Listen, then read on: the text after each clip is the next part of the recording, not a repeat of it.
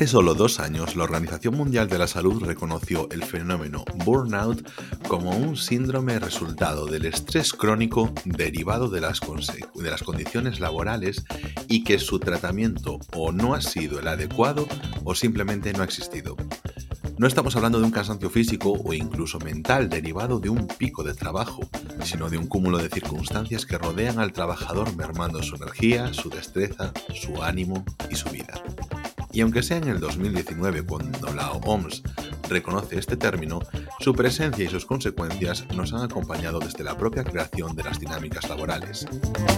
Desde el principio de los tiempos, el cine nos ha intentado enseñar que el trabajo dignifica, que si quieres puedes, que el camino de la felicidad es posible, que si tienes la destreza suficiente puedes ser el lobo de Wall Street, que puedes soñar con que la ciencia te haga conseguir una productividad sin límites, o que te partas la cara por tu imperio al más puro estilo Scarface. Pero el cine también puede ser no tan mentiroso y contar la verdad. Hace 20 años lo podíamos ver en el personaje de Edward Norton en el Club de la Lucha, agotado por su mediocridad. Nos lo contaba Thomas Anderson en su oficina de software bancario antes de convertirse en Neo. Lo pudimos ver en los gritos de Howard Bailey en Network, Un Mundo Implacable, o en los intentos de asesinato en Cómo acabar con tu jefe. Hay un punto en el que explotamos y si tu jefe tiene suerte, te vas por la puerta. Pero si no, puede convertirse un lunes normal en un día de furia. Comenzamos. Bueno, Ana, ¿qué tal? ¿Cómo estás? Muy bien. Hoy la verdad es que para mí es un poco día de furia, pero bueno, aquí estamos. es que hoy es, bueno, antes de nada, mmm, ahora que tenemos un... Voy a aprovechar este episodio regular para promocionar el nuevo episodio que tenemos dentro de Rayos y Retróganos, no solo porque lo presenté yo sin ti, sino porque tenemos a nuestro nuevo fichaje Eni aquí acompañándonos cada sábado comentando el mejor anime, como lo habréis tenido este sábado pasado, este sábado día 26 y como lo tendréis, pues eso, todos los sábados de forma regular, con diferentes proposiciones eh, decentes e indecentes sobre el mundo del anime y de la animación japonesa. Ana, tú escuchaste nuestro episodio. Sí. No. he podido, no he podido. Sabes que he estado fuera. No, es que no he podido, de verdad. Pero mañana mismo, mientras hago bicicleta, me lo pongo. No, no, bueno, al menos, al menos ella, joder, menos mal que me adoras a mí, adoras a David, ¿eh? Y no escuchaste el episodio. Esa sí que no me la esperaba, ¿eh? adoro muchísimo más a David que a ti. Claro que no te la esperabas, pero es que he estado muy liada y tú lo sabes. Sí, sí, sí, lo ha estado, lo ha estado. Pero bueno, nada, la, tradición, bueno, pero no pasa nada, no pasa nada. Porque por lo menos has escuchado otros podcasts que no son de tu compañero, tu partner in crime, tu amigo el alma, que sí que me lo has contado, ¿eh? la puñalada. Ya, pero es que, es que, no estaba yo sola en casa. Eh, o sea, no estaba escuchándolo yo sola. Ay, qué pobrecito. Claro, estaba mi pareja y mi pareja no sabes cómo es con que no me escucha. Es que es que no me escucha, es que a mí no se me valora en esta casa.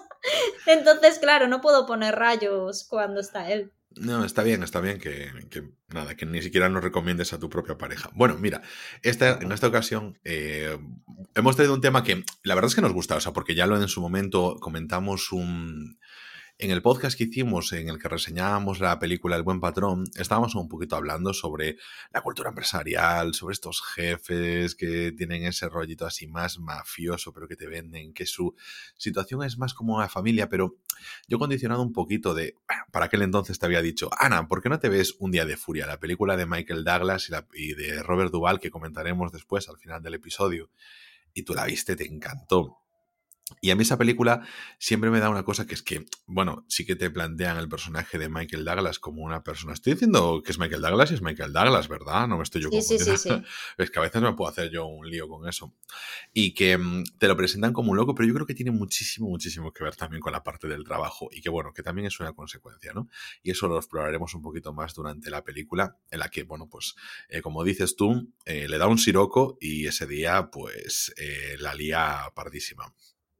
Pero sin embargo, yo cuando mm, estábamos hablando, por ejemplo, de ese episodio en el que hablábamos eso del buen patrón y de la cultura empresarial, em, no pude sino quedarme con un poquito la sensación de que sí que estábamos mucho hablando de la parte de las causas que generan a lo mejor esa desafección y de las circunstancias que se daban en las empresas que a ti te provocan ansiedad, como en la película Corporate, em, en cómo deshumanizan a los seres humanos, en cómo intentan librarse de la gente, que la gente dimita de sus puestos de trabajo incluso para tener que evitar el pagar simplemente indemnizaciones por despido, o a lo mejor que no pueden despedir porque están en situaciones de haber recibido ayudas y financiación pública de dinero que pagamos todos para no despedir a la gente, pero al mismo tiempo quieren despedir a la gente. Bueno, ese tipo de temas, pero sí que me quedó la cosa de poder hablar al final de que en esos trabajos tan tóxicos que todos conocemos a gente que está en ellos, que los ha vivido, que mm, sufre esos trabajos, ¿no? Y que mm, muchas veces en el cine se nos ha traído eso, como decía en el editorial, el tema de, la locura de ser Leonardo DiCaprio en El Lobo de Wall Street o de mm, la parte idílica del Mr. Wonderful de En Busca de la Felicidad, esa película que tanto tú como yo adoramos tanto, o no sé, esos rollos, ¿no? Que dices tú, hostia, tío, es que parece financiadas esas películas por la Confederación de Empresarios para hacerle a la gente decir que tienes que desvivirte por tu trabajo para conseguir tener alegría en tu vida, tío. Y... No, y aparte engañándote, porque es que, es que muchas, o sea, no hay sitio para todos. Entonces, esto de si te, tú te esfuerzas mucho vas a llegar a lo más alto, vale, ¿y cómo lidiamos con la frustración cuando a pesar de que te esfuerzas mucho no llegas a lo más alto? Entonces, el otro día estuve viendo, escuchando, bueno, aquí me va a matar, pero es que lo estuve escuchando en el coche con, mi pareja. O sea que eh, no es porque no te quisiera escuchar a ti. Eh, que claramente es porque no me quisiste escuchar, porque decidiste escuchar a otra persona. Escucha, el podcast de Por si las voces vuelven de, Ángel Martín. Y entonces él, él comentaba, ¿no? Que una de las. Eh, era el capítulo que hablaba con Carolina Iglesias, la de Estirando el Chicle Decía, una de las cosas que más me asusta de, la juventud es precisamente que nosotros estábamos acostumbrados a, joder, para poder jugar a un juego, a veces tienen que, tenían que pasar dos horas porque cargaba durante una hora, de repente se iba a la mierda lo que estaba cargando y tenía que volver a empezar a cargar. Y vosotros estáis tan acostumbrados a que todo sea tan rápido, que hagas un clic, que todo se consiga tan rápido, que los resultados tengan que ser rápidos, que tengáis que estudiar y estar súper preparados, que os piden ya idiomas, os piden no sé qué, os piden no sé cuánto, porque, porque el acceso a la cultura y a la información está muchísimo más accesible que en mi época. Que a mí me dais pena, porque al final os, os genera muchísimo estrés, muchísima más autoexigencia de la mala y, luego que no vais a saber lidiar precisamente con esa frustración de lo que, hablaba, de lo que hablábamos antes, de decir, es que, joder, es que en busca de la felicidad es que es, un, es, que es una farsa, es que es mentira, es que claro que la gente que llega arriba, la mucha de ella, es gracias a que se ha esforzado, en que, en que se ha movido, en que a nadie le regala, o sea, nadie consigue nada regalado salvo que tenga un padrino muy bueno. Pero la mayoría... también, te voy a decir yo que a lo mejor la mayoría se han esforzado sus padres. Vamos a ser sí, pero bueno, que la... a ver, que mm, joder, muchísima gente que te dice, joder, yo empecé desde abajo y, y, y, coño, he currado, ¿no? Y aunque yo he tenido X ayuda, pero he currado, he trabajado, me he esforzado, le he echado, le he echado narices, porque a veces a la vida hay que echarle narices. Y, yo no digo que no, pero es que muchas veces que haces todas esas cosas y más y no llegas a nada y tienes un fracaso como, como un piano. Que parece que estás esperando esa recompensa de que te, te, damos los pasos, estos son los pasos a seguir para conseguir esto. Es la, bueno, la objetivización, la objetificación, oh, ya me queréis lo que, sabes lo que quiero decir, del trabajo. Objetivización. Uf, objetificación. Ah. Iba a decir. de, de, objetificar, no, de hacer un objeto, no de hacerlo objetivo. Bueno, que me, la, gente, la gente me entiende, ¿vale? Que estamos grabando de noche, sabéis que de noche a veces nosotros no rendimos tanto. No, somos diurnos, somos de madrugar. Somos diurnos y venimos de nuestra propia jornada laboral, ¿eh? que al final también es eso un poquito, ¿no? Y, y te pasa todo eso y es como, vale, si nadie te quita de verdad que lo hayas hecho, todos los demás también lo hacemos si no lo vamos a conseguir. O sea, no son unos pasos a seguir, no es una guía, no es el manual de instrucciones de cómo teñir un pelo, de que dices si está tantos segundos tal, esto acaba teñido. No, tío. O sea, tú son cosas que, y, tampoco son condiciones sine qua non, porque, joder, a ver, que todos sabemos que, decías tú, mucha gente, yo te decía, bueno, a lo mejor sus padres, pero es porque los puestos también se heredan. Y cualquier persona que, esté, que vea, por ejemplo, que Succession, ¿no? Pues joder, cómo te das cuenta de que, o, en las películas como, perdón, las series como La voz más alta, cuando te metes ahí en las grandes, en los grandes puestos, esto es cómo se hace sitio a la familia siempre. Y siempre las grandes... Es que yo creo que un poco también para, para justificar un poco eh, el capitalismo, ¿sabes? para justificar un poco el gran consumo, es como que te dicen, si haces todas estas cosas vas a llegar a esto. Te están vendiendo una cosa precisamente para que durante todo ese tiempo estés consumiendo. Pues tengo que hacer un máster, pues tengo que hacer no sé qué, pues tengo que hacer no sé cuánto. Es como una vorágine de...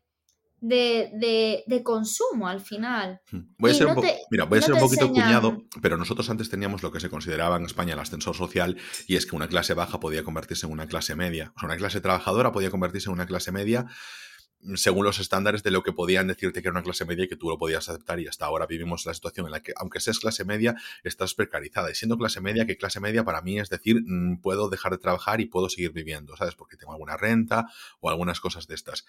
Todo lo demás para mí no es clase media.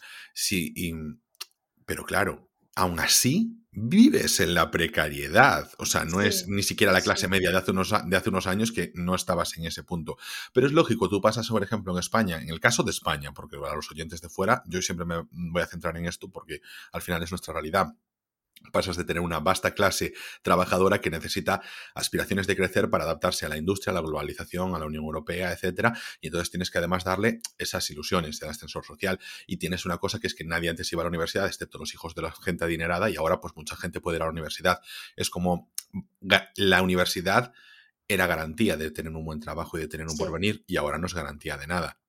Es mucho mm. más fácil tener un buen trabajo con una formación profesional que con una carrera universitaria, con un grado universitario. Y volvemos a lo mismo. ¿Por qué, Concho, no nos enseñan a lidiar con esa frustración?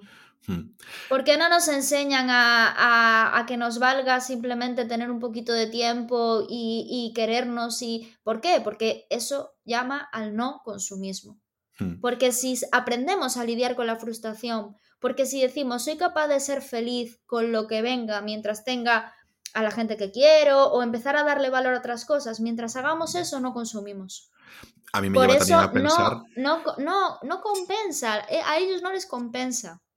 que nosotros salgamos de eso. Mira, me lleva a pensar al tema de, por ejemplo, de la, de la, actual generación de consumo china, en la que, oye, antes era pues, cuñadeando una vez más, pero mm, teníamos una generación china en la que se dedicaba a hacer mm, trabajos de muy mala calidad, pero jugando con una gran fuerza de trabajo, que no quiere decir que no se siga haciendo, obviamente.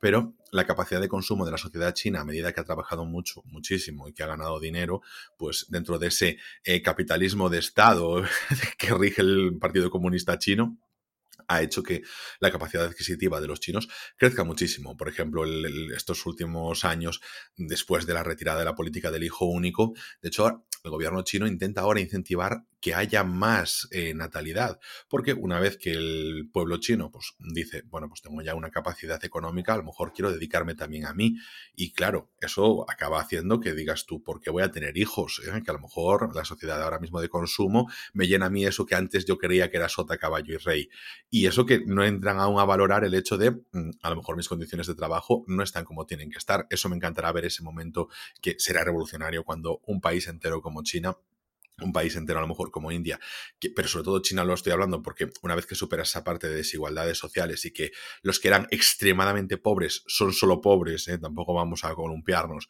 pero sí que se está instaurando una clase trabajadora con recursos, empiecen a reclamar, porque entonces el estatus de China va a cambiar y eso nos va a repercutir a todos, que también nosotros vivimos como europeos blancos tan tranquilos porque vivimos un poquito a costa de los otros trabajadores, mientras nosotros evidentemente nos quejamos desde nuestra oficina, como es que lo pensé muchísimo en el personaje de Edward Norton, Ana, en el Club de la Lucha, pero yo creo que es de lo que más me impactó a mí del Club de la Lucha, pero desde pequeño, porque evidentemente ya no quiero entrar en el plot twist, que todo el mundo sabe cuál es el plot twist del Club de la Lucha, o la o me parece también una muy buena idea el hecho de, bueno, vamos a explotar todos los datos bancarios de las oficinas de los servidores centrales, donde están los datos de las deudas de la gente, porque eso permitirá que la gente quede liberada, porque es verdad, o sea, mucha gente al final vive endeudada prácticamente desde que comienza sus estudios, por ejemplo, en Estados Unidos con los créditos estudiantiles. Te tienen atado, te tienen siempre, Claro, y tú tienes que como tienes que pagar impuestos, tienes que generar riqueza, tienes que trabajar, pero al mismo tiempo para trabajar, a lo mejor necesitas un coche, pagártelo, el crédito del coche, el aparcamiento, no sé qué, y, tú estás trabajando en parte para sostener el propio hecho de que trabajas. Claro, hostia, es que es complejo. Y en el personaje de Edward Norton en el Club de la Lucha, nos mostraba ese agotamiento. O sea, la película tiene muchas cosas guays y bueno, también está muy inflada, evidentemente, como película de culto, pero lo hemos dicho en varias ocasiones, pero ese reflejo de esa persona gris, mediocre, que, que acaba explotando realmente. De, de, sí mismo sale esa otra personalidad, que es Brad Pitt, que dice, me da igual todo. Yo estoy en una casa destrozada, la casa será una casa ocupa, si es que estamos seguros.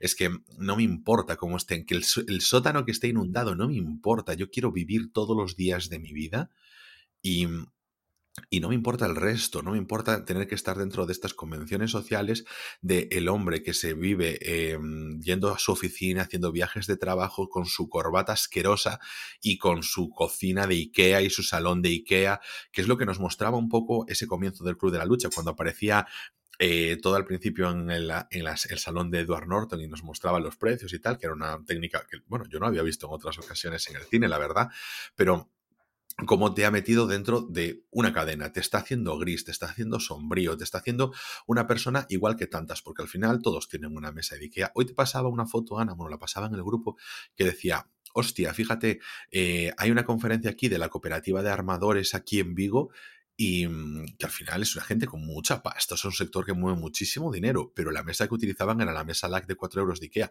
y no estamos en contra de que se utilicen muebles baratos y, y, ni por supuesto ni el rollo de la ostentación, pero bueno, hablamos de que mm, las marcas, o sea, las cadenas de restauración que están súper presentes en todos los sitios, las marcas como IKEA, pues que al final hacen, quieren igualar a la, a la sociedad y eso beneficia a esa, esa mm, cultura de que el trabajador acepte todo, de que sea siempre igual, de que sea más máquina, que pierda su humanidad, y eso que te acaba destrozando el cerebro. Joder, y tú lo sabes, o sea, cómo sales a lo mejor de los turnos partidos, tu cabeza no rinde. ¿Qué va? ¿Qué va? Es horrible. Claro, ¿cuánto? Te tiene que gustar mucho el curro, ¿sabes? O sea, si el curro te gusta, es un curro bonito y tal, eh, sí, pero como sea un curro, de decir, pues hay que trabajar. Sí. Eh, o sea, yo creo que es la cosa más desmotivadora y desmoralizante del mundo. Hmm. o sea, porque claro, tú, te pierdes como persona. No, porque, dejas de tener tu, tu, capacidad, te conviertes en alguien que no quieres ser. Claro, es que, vamos a ver, tú tienes un curro, ¿no? Para, para, pagar tu vivienda, para pagar tus facturas, para pagar tu luz, tu agua, lo imprescindible. No estoy hablando de tener una vivienda para comprar cosas, porque yo creo que ya hace muchos años que nos hemos salido de eso, ¿no? Eso quizás era más la generación de nuestros padres, o quizás haya mucha gente que siga así, pero yo creo que yo, por ejemplo, me he salido de ese rollo. Yo quiero vivir tranquila y ya está, ¿no? Pero Claro, dices tú, bueno, tiene un curro, lo que sea, no, no me gusta, bueno, pero tengo que hacerlo, vale, perfecto. Y tengo parte del día para mí.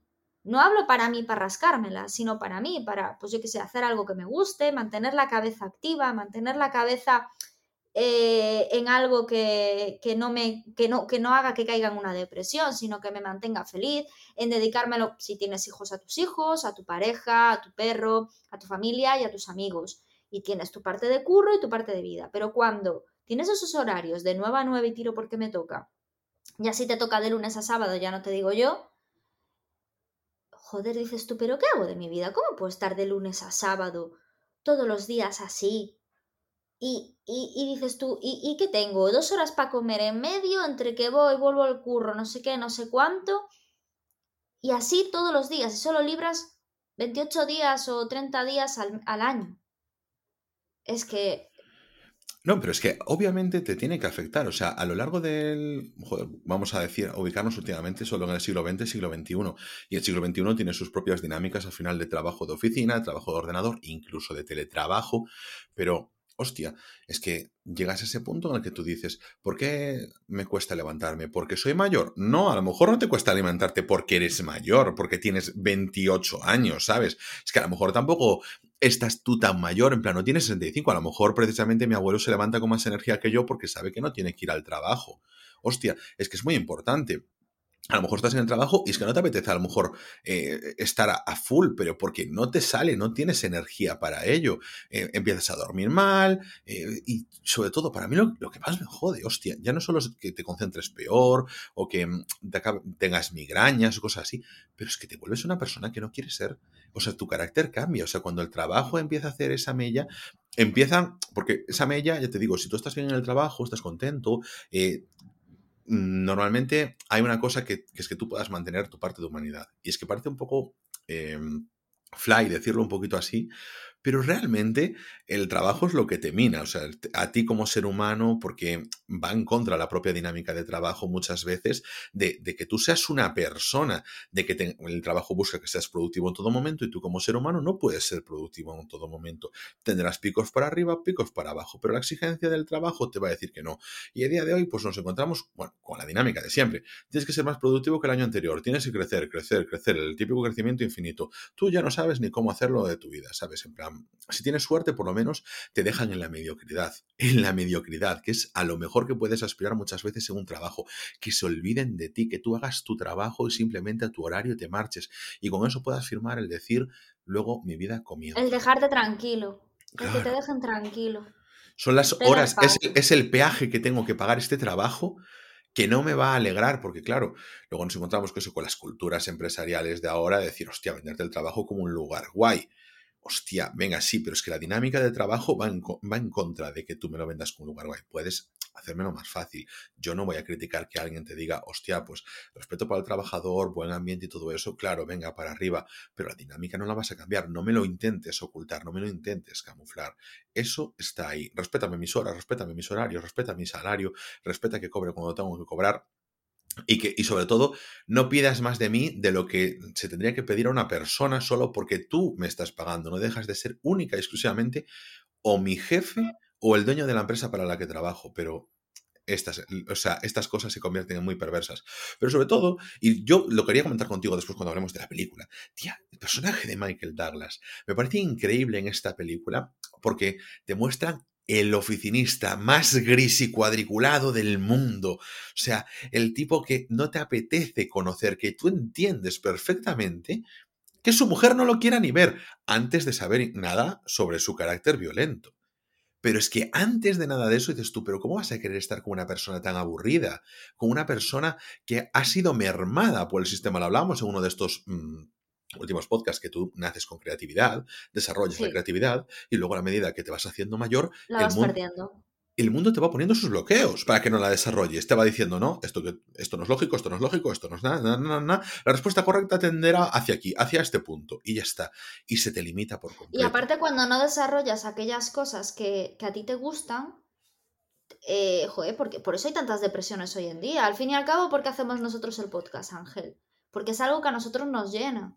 Nos llena eh, eh, para los demás, para que, bueno, para que la gente se pase un buen rato, pero sobre todo si, si hacemos esto de forma altruista, porque lo hacemos de forma altruista, salvo la conferencia que hemos hecho, bueno, que, la hicimos sin saber que íbamos a cobrar, también te digo. Sí, sí, lo, hicimos sin saber que íbamos a cobrar, nos llevamos un alegrón. Eh, pero eso, que, es completamente altruista, no nos hemos sacado ni un sueldo cada uno nunca, y dices tú, jo, pero lo haces porque te llena, hace que estés de buen humor, eh, desarrollas todas esas cosas, eh, inquietudes que tienes, y eso hace que estés más contento, que estés más feliz, que estés, ¿sabes? Que te ayuda a llevar tu día a día.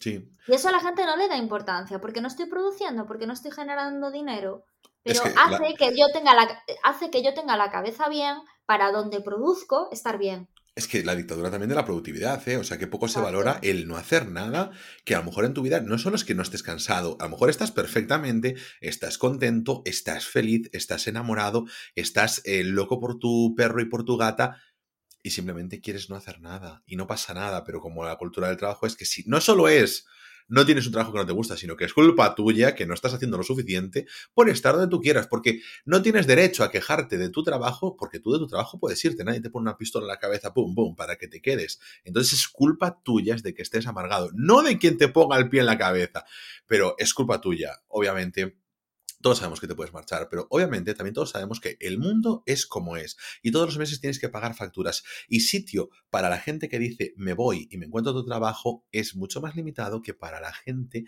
que dice me voy y no lo encuentra y que al día siguiente tiene la ansiedad a flor de piel porque tienen que pagar el recibo de la luz.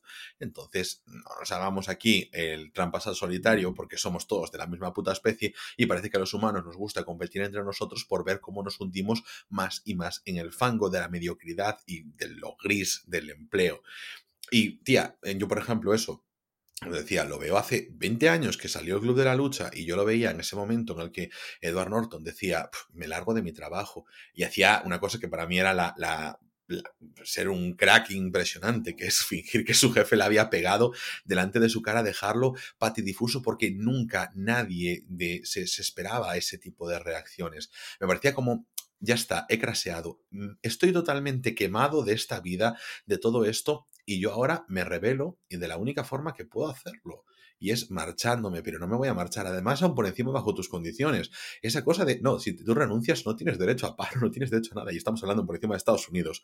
Pero es en plan, eh, me marcho por lo menos con una indemnización porque tú me has hundido la vida. He dado mucho más a esta empresa, o vamos a decirlo mejor, esta empresa me ha quitado mucho más de lo que he dado, pero muchísimo más de lo que ella me ha dado a mí. Y eso pasa muchas, muchas veces y pasaba también en Matrix. O sea, ese momento, ese inicio donde estaba. Neo. se levantaba todos los días eh, tarde, llegaba tarde reiteradamente, como nos hacía saber su jefe, y él le decía, señor Anderson, tiene que replantearse usted su vida, no sé qué, tenía un buen trabajo, era programador, una empresa de software, seguro que le iba muy bien, pero Neo sentía que su vida estaba en otra parte, ya no solo por las inquietudes de decir, este mundo gris y aburrido no puede ser el mundo en el que nosotros estamos viviendo, porque en, la, en el apogeo del finales de los 90, cuando eh, era el mundo de los yuppies y de gastar, consumir el crecimiento ilimitado, los brokers y todas esas cosas. No decía, el mundo real está en otra parte y tenía que vivir de noche para encontrarse algo fuera de todo ese postureo asqueroso y, y algo, aunque sea un poco más auténtico que lo puedes encontrar eso eh, diciendo, me, me, marcho de mi trabajo, me meto en una casa abandonada, vivo de noche y mm, estoy en un ambiente más underground, o al final, pues si no, ¿qué haces? Te tiras en las drogas, te tiras en el parque o simplemente a lo mejor intentas resistir, pues porque tienes una red de, gente que te apoye y que te puedes tomar unas cañas fuera y decir, bueno, pues eh, si me dan los 100 euros o 200 euros para pagarme la terapia al mes, prefiero gastármelo en eso y poder ir subsistiendo, tía, porque es lo que te depara muchas veces el mundo del trabajo. Y lo que pasa es que el cine, sin embargo, prefiere contarnos eso, que puede ser Leonardo DiCaprio con el logo de Wall Street, o que eso, que eres... que eres Will Smith, Will Smith saliendo de tal, acabándote convirtiendo en broker. O que puede ser un capo, tía, o ahora lo que está más de moda, que yo no sé si hay películas actuales que a lo mejor no nos lo puedan reflejar bien, pero es que ser un puto streamer, o sea, como cuando tiene que salir una persona como Ibai a decir, mira, tío, es que esto está muy difícil, no vas a ganar pasta porque te pongas a streamear de buenas a primeras y a vivir como eh, la gente que lo peta, porque es que el sitio que está arriba es reservado para muy pocos, pero obviamente Twitch te lo va a mostrar porque quiere que tengas mucha gente haciendo mucho contenido, aunque no vas a ganar tanta pasta como ellos, pero ni de puto lejos. Creo que había, cuando hizo la entrevista para Évole, eh, Ebai, eh, habló de... Mucho mejor, o sea, mucho más infravalorado que Amazon Ebai. Ay, por favor, Es que ya empiezo, ya empiezo, de verdad. Qué barbaridad, lo mío no es normal. Ibai, Ibai, ¿no? Sí, sí, sí. Em, nada, que estuvo, yo me acuerdo que vi esa entrevista, ¿no? Y que él precisamente hablaba de esto, de que él estuvo con una depresión, estuvo fatal, tal, y hasta que consiguió salir con esto, eh, con ese trabajo que realmente le gusta. Y mira que le tiene que dedicar que seguramente muchas más horas que si trabajara en sus antiguos trabajos.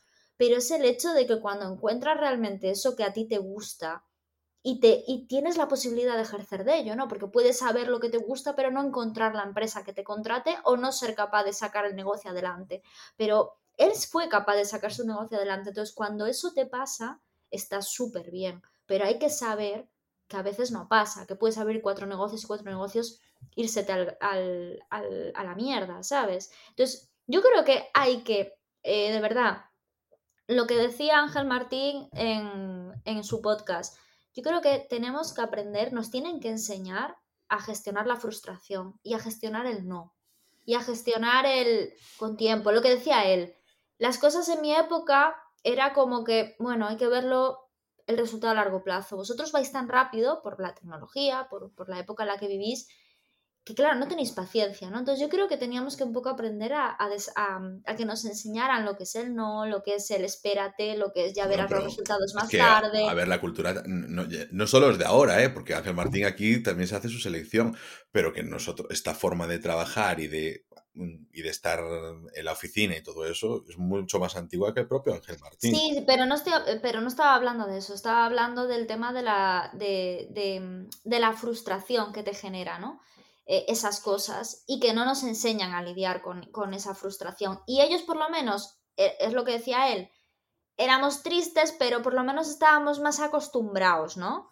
Era triste la situación, pero sí que es cierto que yo creo que las épocas, como que lo tenemos todo y por santas narices nos tiene que ir bien, porque lo hemos tenido todo, porque no hemos vivido una época de guerra, porque tal, como que tenemos más presión social. Tú eres joven. Yo es que entiendo que es mucho más realmente que por presión y por em, por ilusión de que eso tiene que ser así que por realidad, realmente. Tampoco es que nos cambien tanto las condiciones. Sí, podemos ir a la universidad, pero cuando se devalúa tanto la universidad tampoco sirve de tanto. Es que es, así, al final, tener un oficio, una persona, ahora mismo un fontanero va a ganar más que un publicista en la mayoría de los casos. Sí. Sí, sí, sí. Entonces. Y un, electricista, sí. Claro, hostia, es que nos encontramos con esa situación. ¿Es mm, tolerancia a la frustración? Bueno, es verdad que antes a lo mejor eh, te decían, sí, eh, joder, la jornada de ocho horas se conquista con huelgas, pero es que ahora la jornada de ocho horas, en un trabajo de oficina, muchas veces no la cumple el perri, tía. es que volvemos a, muy para atrás. Es que a mí el trabajo ese del coach de si puedes, si quieres, puedes. Si curras, lo vas a conseguir. Pues no, pues prefiero que cojan y me digan desde pequeño, mira, tía, la vida es así, es así de fastidiada, ¿vale? Y puede ser que te comas un puñetero rosco el resto de tu vida, ¿vale? Pero tienes que aprender a gestionar todo eso porque si no te me cortas las venas a los tres días. y ya está. La, cosa de el trabajo, tienes que tener ese trabajo que te haga feliz, en lugar de. Pero no es a lo mejor que, te va a ser un trabajo una mierda, nada por estilo, pero es que. Búscate un, Quizás no el trabajo que te haga feliz, el trabajo que, te permita eh, gestionarlo con tu vida, que te permita eh, ir a trabajar y grabar un podcast si te gusta, o que te permita ir a trabajar y tener hijos. Porque es que hay gente hoy en día que no puede permitirse, que desea tener hijos y que no puede tenerlos por su culpa de sus horarios laborales. Y no estamos hablando de Joe Jonas, ¿eh? Porque en la época de nuestros padres era mamá quien se quedaba en casa la mayoría de las veces cuidando, pero hoy en día, como trabaja mamá y papá, a ver qué concho hacemos. Que, vamos, que mamá y papá ya no sean ni mamá ni papá, que solo sean Ramón y Lola, tía, es que no hay mucho más. Eh, tener hijos, ¿eh? Tener hijos, madre mía. un día tenemos que hacer un podcast sobre la presión de tener hijos, tía. Eh, ese... Ah, yo... Presión de tener hijos. ¿Eh? ¿En qué sentido presión de tener hijos? Joder, sobre la temática presión de tener hijos. O sea, nosotros ahora que vamos a acercarnos a los 30 años, hay mucha presión para tener hijos. Otra cosa que no lo digas tú, pero hay mucha presión por tener hijos. Mm, a ver, más que nada biológica, ¿no? Porque sobre todo las chicas. Ah, no, no, yo no hablo de presión, eh, que tú tengas presión de que se te, bueno, que se te pase el arroz a ti a nivel de, hostia, mis óvulos ya no valen tantos. Ya no, valen, exacto. No, no, no, pero, joder, hay un mundo entero que te está diciendo, joder, la maternidad, tener hijos, no sé qué. No, yo ninguna. yo no siento presión ninguna. La siento yo que no voy a quedarme preñado, tía, porque me, me, llegan muchos inputs y yo como que lo tengo muy claro y aún así me llega No, tú no lo tienes tan claro. Bueno, no vamos a entrar en temas personales. No, no, no, no, yo lo tengo bastante claro. Yo tengo bastante claro que no quiero tener hijos. Otra cosa es que si aparecen, pues aparecieron, ¿sabes? Pero bueno. si hay un accidente. No, pero ¿cómo que sea accidente? Que yo soy súper responsable, pero ahora bien, si aparece un niño en mi puerta, pues a lo mejor tengo, a ver, lo, voy a adoctrinar bien, ¿eh? Yo eso lo tengo claro. A mí no me importa criar a, veces, ¿sabes? Es decir, bueno, hay muchas enseñanzas que tengo que transmitir. Yo soy muy sabio y esto no puede morir conmigo. Ay, por favor, qué bueno, qué egocéntrico es. Buah, pues yo sí que te veo, Ángel. Claro, pero porque, porque soy muy docente, muy didáctico. Porque te estabas... No, yo sí que te veo, yo sí que te veo. Pero mm, sabes que es algo que no me chista mucho. Pero sin embargo, a mí me llega mucho. Joder. Es que a nadie. A ver. un montón de mira, sabes, sabes perfectamente, eh, eh, sabes perfectamente que hay una persona muy cercana a mí que, que, es una persona que odia a los niños y tiene dos, ¿no? que odia a los niños y tiene dos. Mi madre. Ah. y entonces mi madre un día me dijo: Mira, Ana, tener hijos es una mierda. y me dijo, nunca vas a encontrar el momento. O sea, esa cosa de decir, no, es que ahora no me apetece, nunca te va a apetecer. Y sobre todo si eres mi hija, nunca te va a apetecer. Así que, si tal, un día que te dé una tolera, ¿eh? No, no, no, pero ¿qué, qué tolera? No protección, tenlo y seguramente te haga la persona más feliz del mundo. Pero de verdad, ganas no vas a tener nunca. Pero es que verdad, yo, Nada, yo creo que ganas no vas a tener nunca, Ángel. Pero buen día, de repente, no sé. No, pero que yo te digo, yo soy una Yo cosa te que... imagino, ¿eh? Pero porque me imaginas como padre, pero yo no me imagino teniendo hijos, ¿sabes? Eh, Yo tampoco. Es que yo tampoco me imagino. Es que Claro, yo. pero ya no es no- ni siquiera imaginar. Em, el encaje de mi vida tampoco está, ni me apetece, ni es una cosa que me haga ilusión, ¿sabes? Pero sí que me gusta, joder, pues decir, pues los hijos de los demás, pues malcriarlos un poco y, y Ay, no, enseñar- no, por favor, los hijos de los demás. No, es no, que no. yo no entiendo a la gente que dice me gustan los hijos de los demás, pero los míos no. Vuelvo a mi madre. Mi madre siempre dice yo odio a los niños, solo me gustan los míos. No, es que pues, yo, so- yo ya. sería de esas personas. Sí, pero o es que sea, tú- es como tú- los perros, sí, me gusta pero la tú- mía. Ya, pero tu madre ha estado en su casita, ¿eh? Y yo quiero salir de mi casita, ¿sabes? No estar en mi casita, aunque sea yo muy casero. Y sobre todo, yo, y eso tu madre lo entiende perfectamente, yo adoro que aunque esté, si esté en mi casita, que las cosas estén como yo quiero. No quiero salsa de tomate por las paredes. Ya mi perra está... eh, eh, ¿Cómo se llama esto? indultada, indultada después del reformatorio por todo lo que me ha hecho en la cocina. Pero bueno, ¿sabes? ¿Sabes qué pasa? Que sí que me ha permitido el hecho de mi perra, como muerde tanto, decir, mi cocina está mucho más Estamos despejada. aquí contando nuestra vida en vez de hablar de, de furia. Dios, qué terrible. Bueno, pero la, pe- la película, bueno, un día de furia, vamos a hablar de ella. Película 1993, eh, peliculón, peliculón donde los haya, tía. O sea, yo me alegro un montón de que te haya gustado, pero muchísimo, porque es una de estas películas que yo en su momento vi, porque, ¿por qué la vi? No lo sé, pero la vi hace muchos años, hace más de 10 años. eh, y antes de entrar a la universidad, hace, hace más, ya te digo, muchísimo. Y no porque fuese de Michael Douglas, a lo mejor porque era de Joel Schumacher, no lo sé, pero no, yo creo que más que nada era porque me, me- me llamaba la atención mucho esa temática, que repetí mucho, pero el tema de este de el club de la lucha, o sea, de estar petado, de que la vida de repente tú digas, hago pop, o sea, eh, me reviento porque es que la presión eh, no, no aguanto con ella. Y, y un día de furia es eso, o sea, es un hombre que luego tiene sus matices, ¿no? Dentro del propio personaje. Pero como decía en el editorial, tú puede ser que te pase todo esto y como tengas suerte, pues una persona que dice, me ato la manta a la cabeza, me apunto a una ONG y me marcho, dejo el trabajo, no quiero saber nada de vosotros, pudriros, ¿sabes? Y me largo de aquí porque estoy harto de que me minéis la moral, de que me mintáis, de que me engañéis, de que todas estas cosas. No estoy hablando por mí mismo, estoy hablando por un montón de gente que siente eso. Y que diga, me Sí, o sea, es que una de las cosas que le pasa al protagonista de esta película es como que se siente pisoteado por la sociedad. Claro, él, Entonces él- le da lo que dices, lo que decías tú antes, le da un siroco. Lo, digo yo, no, lo dices tú. Yo te, perva- yo te eh, cito a ti, porque lo del Siroco a mí es que solo me recuerda a un tipo de coche. Es que lo del Siroco me hace mucha gracia. sí, que siroco es una. eh, mira, eh, en. Bueno, da igual, luego te, luego te digo que si no empezamos a abrir melones y no paramos de abrirlos. Escucha, em, es que aparte la movida, o sea, explica un poquito de cómo es la peli, ¿no? Claro, es que a- ahí va un poquito con esa introducción.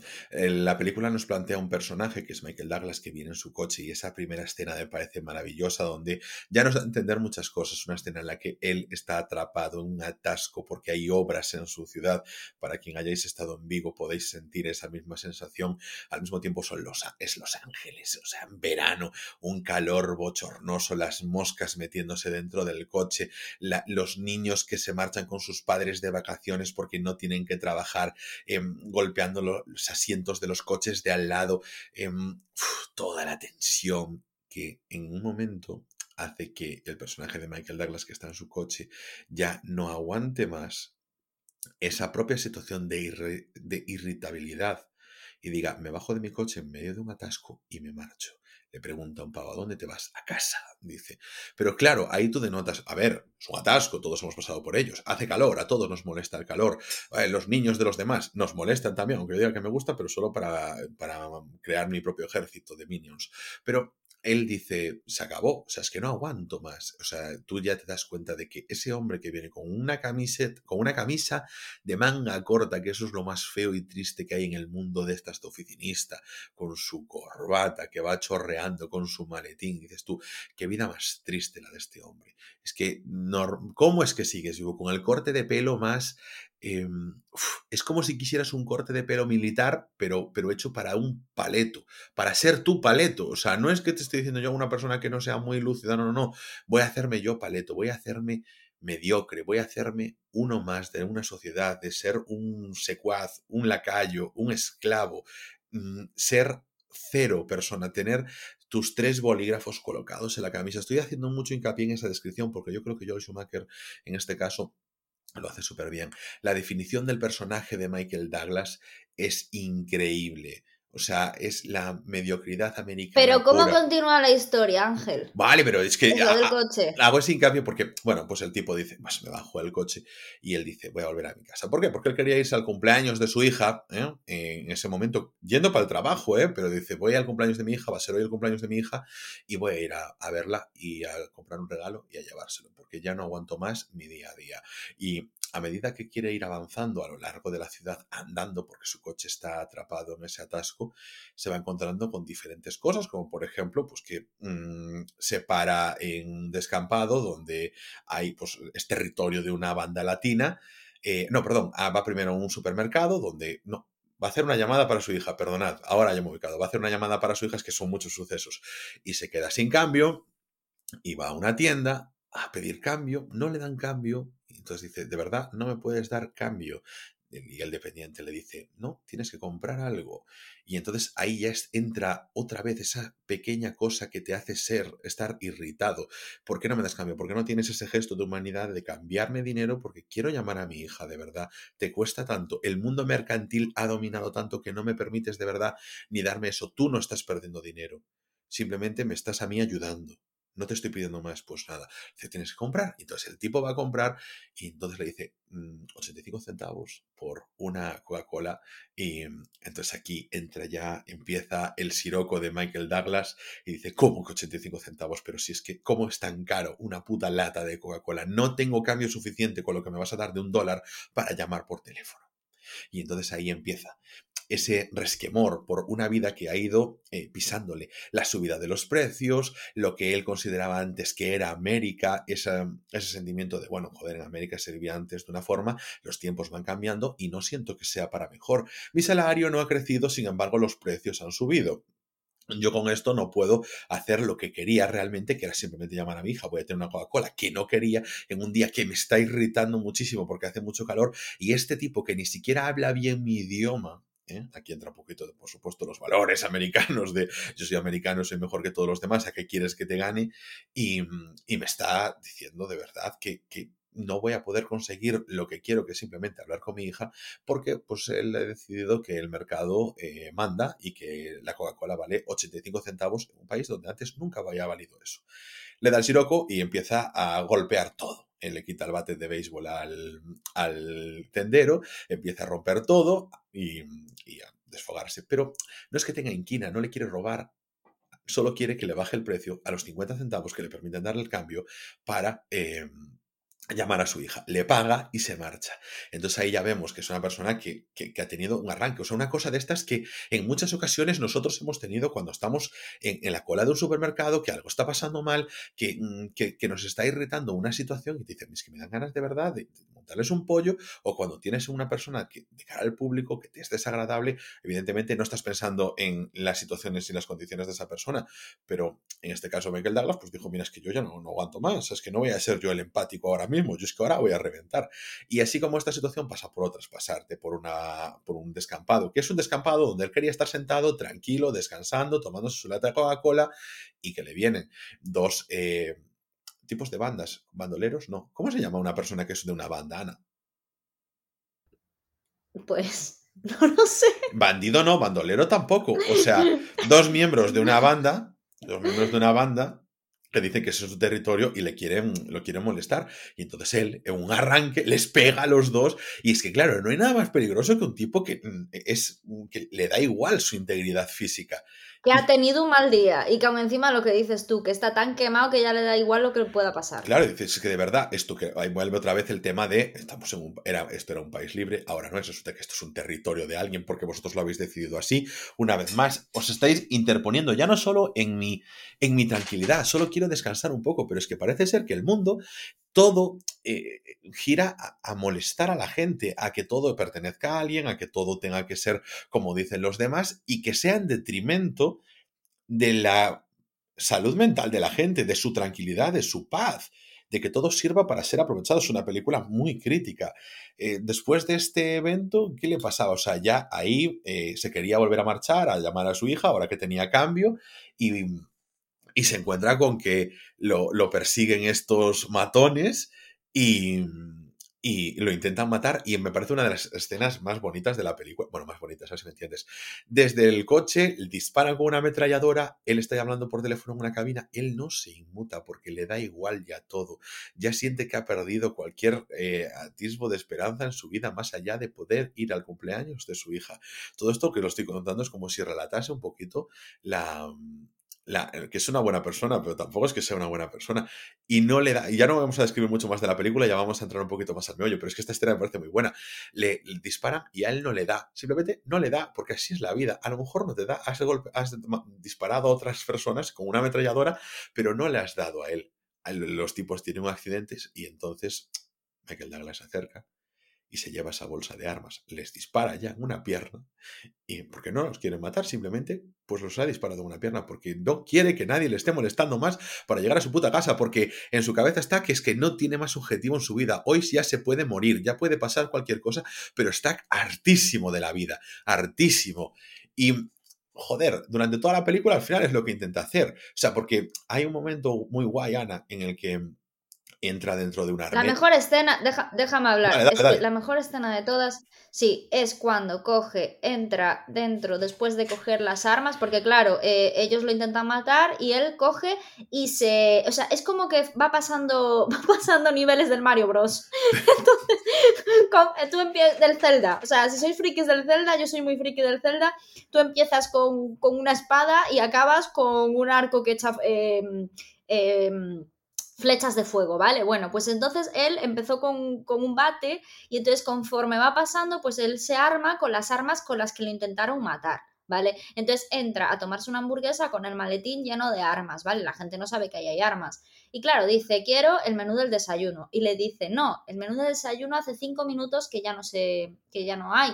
Tienes que tomarte el almuerzo. Y decía él, pero es que yo quiero desayunar ya, pues tienes que tomar almuerzo, ya no damos desayunos, ¿eh? pero si solo hace 12 minutos, ya, pero es que hace 12 minutos fue cuando terminó el horario. Entonces él saca una metralleta sin ninguna intención de matar a nadie ni nada, pero simplemente para decir, es que en este puñetero mundo hay que sacar un arma, bueno, con lo que está pasando hoy en el mundo parece que sí, para conseguir lo que uno quiere.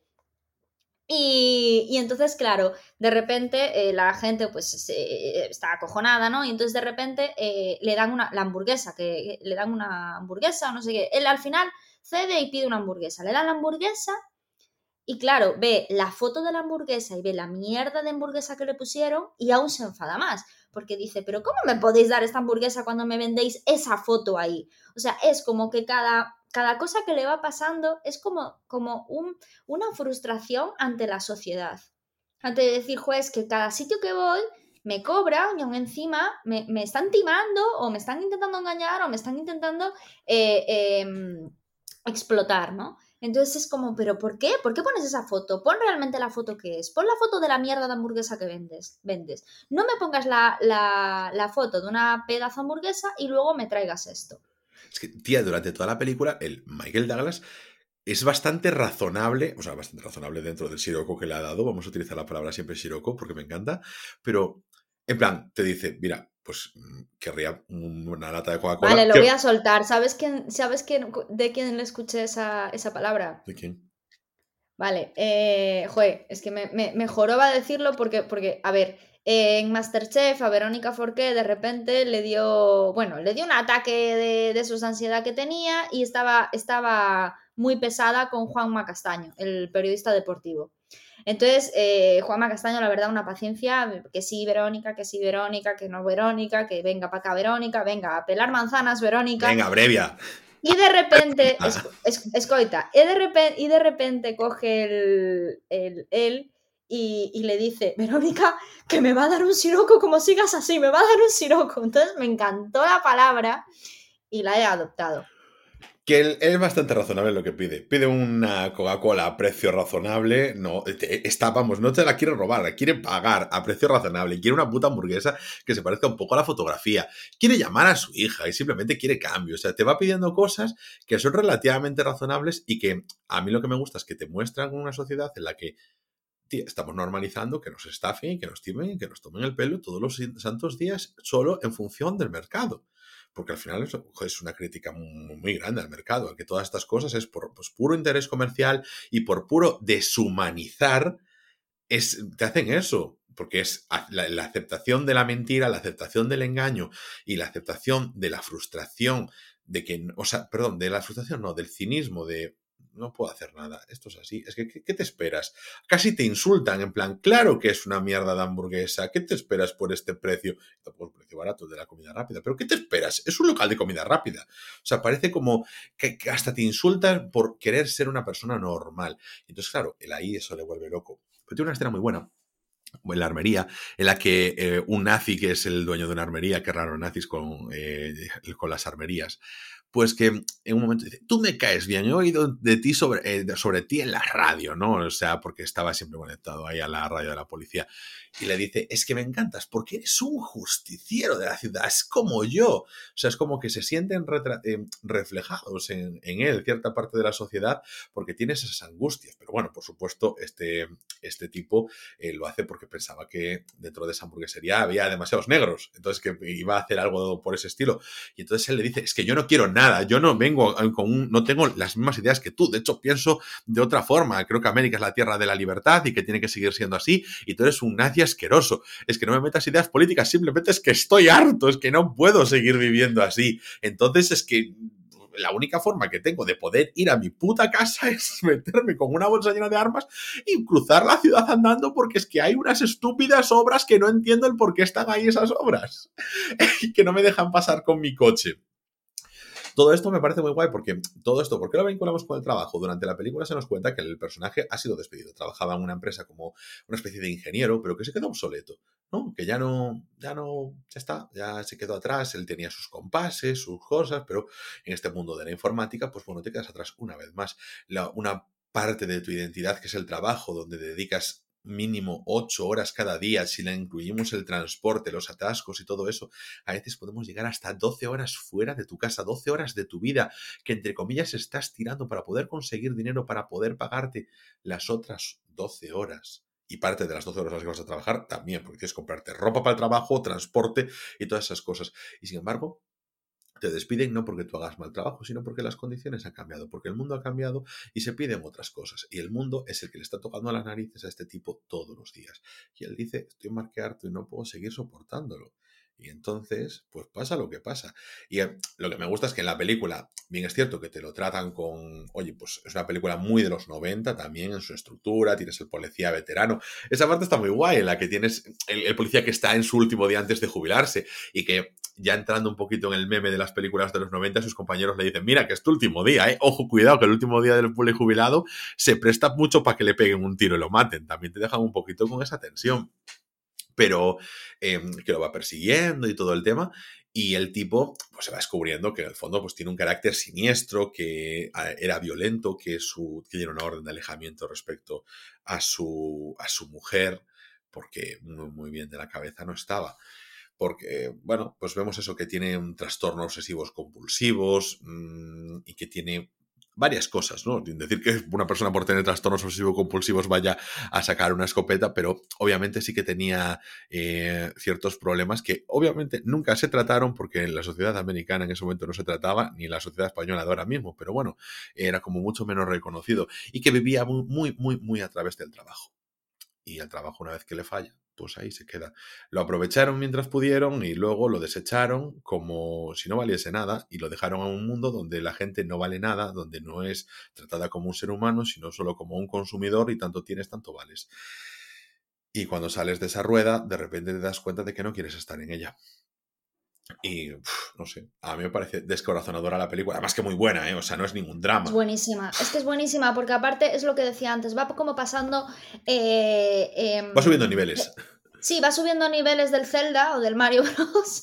Y entonces va cada vez como, como diciendo ya me, voy quitando un lastre, me quito otro, me quito otro y me armo de lo que necesito para batallar esta puñetera vida, ¿sabes? Y luego, claro, el tío que estaba colgando, en realidad, que se notaba que era un tío súper controlador, súper obsesivo, la vida que había llevado siempre había sido así, pero también lo que dices tú, quizás porque en su, eh, de su forma de ser, desde siempre, él había estado más preocupado, o sea, él había tenido otras inquietudes y la vida no la había dejado desarrollarlas. Porque nos, la película nos lo enseña cuando, se, cuando recuerda los vídeos que tenía con su hija y su mujer, donde sí que había cosas, pero también se lo veía feliz y disfrutaba luego la, su personalidad era la que era. O sea, y era un sí, que te va minando, que te va minando. Pero que sí que había momentos en los que se sentía feliz y que, y, y, no vestía como vestía así, porque no, sabes, que para mí me parece todo súper icónico el cómo lo haga. El tipo, se le, la película nunca se menciona su nombre, se le llama Defense, que es como,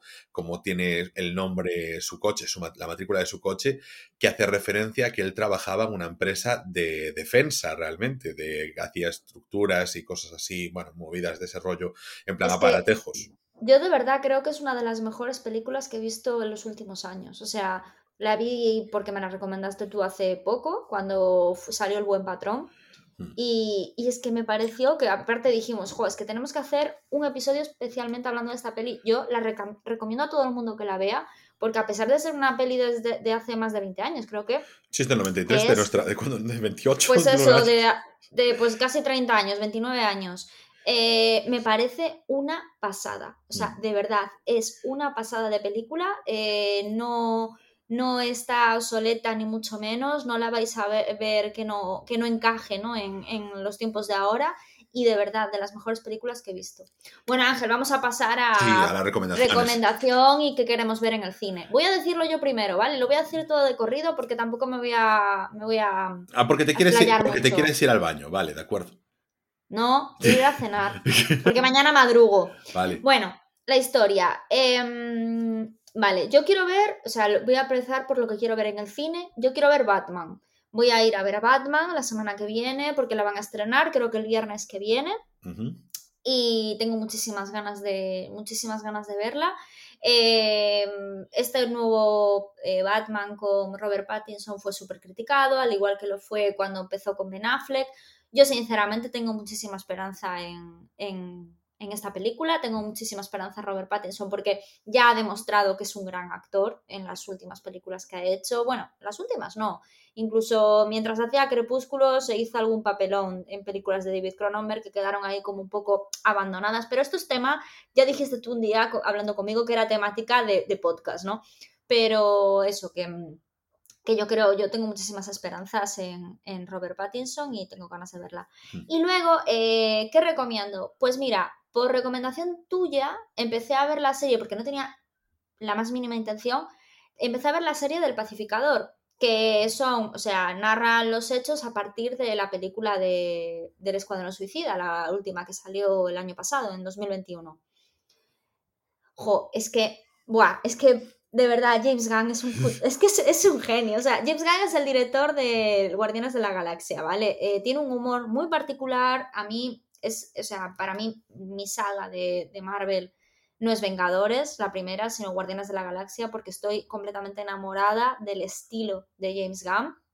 Me alegra mucho porque había tenido varios problemas, no sé si comentarios machistas o, incluso de, de, abuso sexual, no sé, qué, no sé qué había pasado y lo habían echado de Marvel, pero bueno, se demostró que no era así, que bueno, él pidió disculpas por la manera de hablar que tuvo, la historia es que la sangre no llegó al río, todo el mundo lo apoyó, nadie salió hablando mal de él y al final está de nuevo en la, en la saga de Guardianes de la Galaxia. Y me alegro muchísimo que haya hecho esto porque es que qué guay. O sea, los títulos de crédito que me decías es son increíbles. Genial. Me recordó mucho al estilo de los créditos de John Pope y de New Pope de Sorrentino, ¿no? Que dices tú, what the fuck.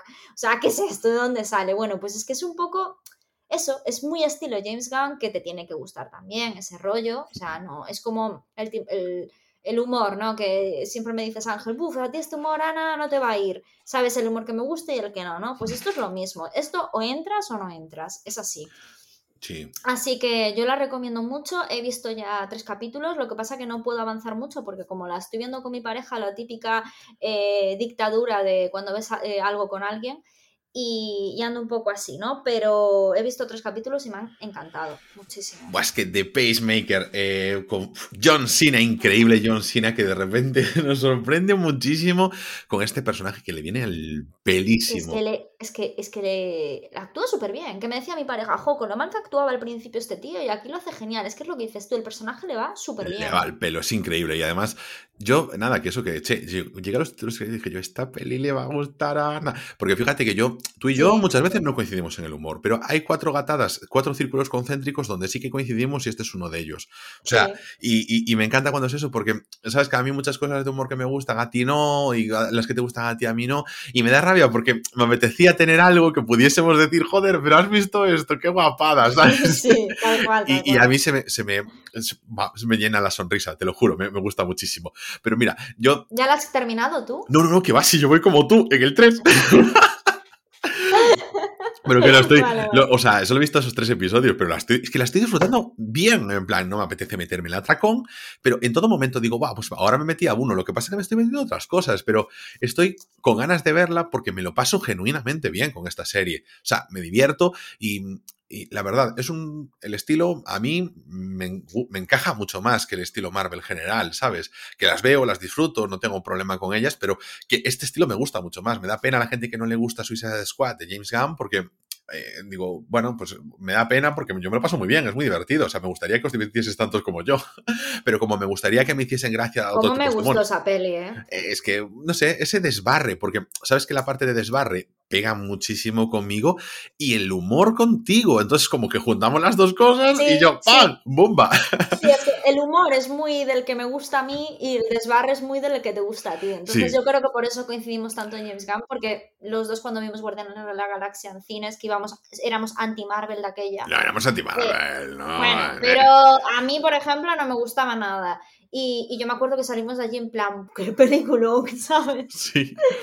es que parece más que eso que vamos a ponernos aquí un poquito cuñados también, que parece que hay que pedir disculpas porque te gusta una película comercial, ya estás dentro del, dentro del mundo cinéfilo, que ah, es que hay que ser mamarrachos. Y joder, vamos a defender aquí una película muchísimo que es Harley Quinn, Aves de Presa. Increíble, ya os lo dije desde el principio, Mucho mejor que Gladiator.